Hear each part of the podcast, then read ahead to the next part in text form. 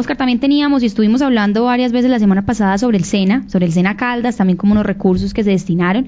Y es que por fin ya llegó entonces el dinero, ¿cierto?, para eh, los recursos de mobiliario. Cuéntenos un poco también de esto. Sí, había una denuncia de uno de los centros de formación aquí de, del SENA, de uno de los cuatro, eh, que estaban exigiendo la dotación en mobiliario. No había sillas, estudiantes eh, viendo clases, unos sentados y otros parados. Eso es como inaudito en una entidad como el SENA, tan importante en la formación de personal laboral en el, eh, para preparación laboral para el país. Tenía esa dificultad y Ahora dice la dirección acá en Caldas que ya gestionó los recursos para conseguir este mobiliario.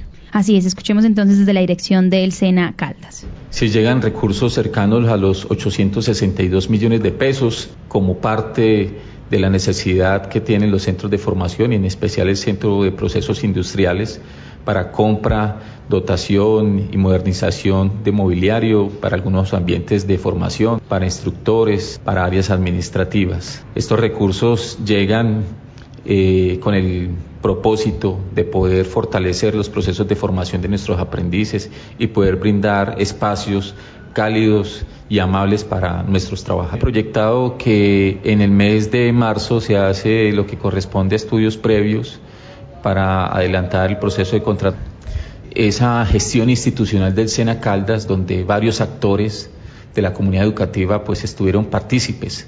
Eh, la dirección general junto con la dirección de formación y la dirección de planeación pues eh, asumieron ese compromiso en vista de esa necesidad, en vista de ese proyecto que desde vigencias anteriores se había propuesto y que el año pasado se actualizó para que en el 2024 pudiésemos contar con esos recursos en el centro de formación. Ah. Eh, Sofía, y para seguir hablando del SENA, eh, esta semana estuvo en La Dorada Jorge Eduardo Londoño, es el director nacional, escuchando allí las inquietudes de los aprendices y, los instructores del Centro Pecuario y Agroempresarial, que es el que atiende eh, población de La Dorada y de los ocho municipios y de los otros siete municipios del Alto Oriente y Magdalena Caldense y también de Puerto Boyacá, donde hay una subsede. Y con Jorge Eduardo Londoño, con este director, se ha llegado a un acuerdo de empezar unos estudios de factibilidad de reforzamiento de la sede que tienen allí en La Dorada. Eh, además, eh, se presentó un informe de una inversión por 300 millones de pesos en varios espacios de este centro de formación que es muy importante para el Magdalena Caldense. Así es, Oscar, tenemos esta información y por supuesto estaremos muy pendientes pues como a las reacciones de toda nuestra audiencia sobre estos temas de educación, sobre todo del SENA, que hemos estado como tan pendientes de estos reportes que nos envían.